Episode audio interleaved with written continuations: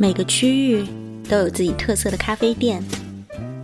市中心像孩儿巷、白金坊巷，走的都是都市硬核路线。店里的机器都很贵，店主大都沉默的忙碌，不会跟人交流。熟客可以聊几句，已经是莫大的光荣。遇到开心的小姐妹聚会，还会被提醒小声一点。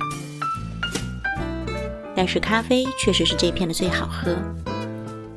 可能是酷酷的店主们对品质的强烈自尊心，也可能是昂贵机器打起蒸汽来，确实力道十足。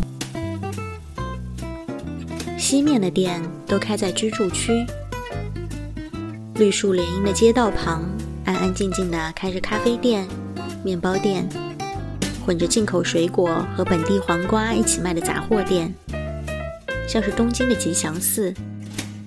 有各种近在身边的小店构建起了宜居街区，非常吸引人搬过来。谁能不爱步行可达的咖啡香气呢？穿着家居服散步的时候转进来，不需要强烈的咖啡因，只是来一点冰爽的冷饮味道。所以这边的咖啡口味也偏清淡，喜欢的人会很喜欢。习惯之后，就很难再接受市中心强烈的心跳节奏。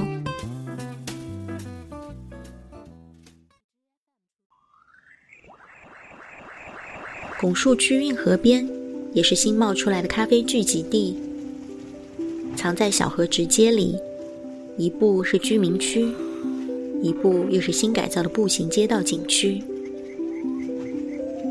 老房子的空间可以沿河。也可以临街，用蔷薇花和藤蔓来隔音。偶尔是游客打卡到来，也常常是饭后消食的居民慢悠悠地走在其中。散落着可以自由组合的桌椅，最适合下午的聚会。咖啡不难喝，但也不重要。院子、花草、狗狗、猫猫。和自由随意的氛围，才是这片咖啡店的要素。这里的店大多是夫妻两人打理，也很少会去其他位置再开分店。自给自足地守着这片区域，看各种人来人往，生活和店是融为一体的。打理店铺就像打理日常一样的自然。假期也去了这区的一家可可爱爱的咖啡店，叫菜包和红包。logo 和名字是两条温和有礼貌的金毛。今天是爱咬纸巾的菜包值班，每个推门进来的人都很热情的和他打招呼。菜包就很有礼貌的摇晃着有力的尾巴迎接你，再跟着巡视一圈。小伙伴随身带着牛肉干。菜包尝了一颗之后，就再也走不开了，围着我们的桌子打转，又很温和的不叫唤，只是蹭在脚边，其实也是蹭在脚边装着牛肉干的袋子旁边。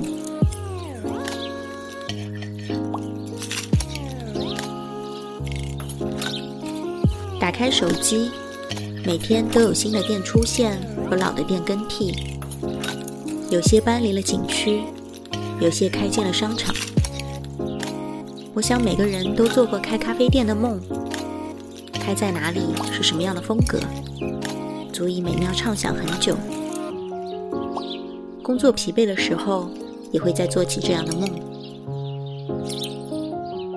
如果有一个空间，三十平米足矣。比起意式机器，操作台上会有更多的手冲器具。角落还有一个隔断。在没有人的清晨、晚间，关起门可以成为工作区。遇见有趣的人，也许熟悉起来，可以一起录个播客、聊个天。小伙伴说，疫情期间连锁店送不上货，好在还有路边咖啡在坚持送外卖，要支持一下，支持一下别人的生活，继续一下自己的梦想。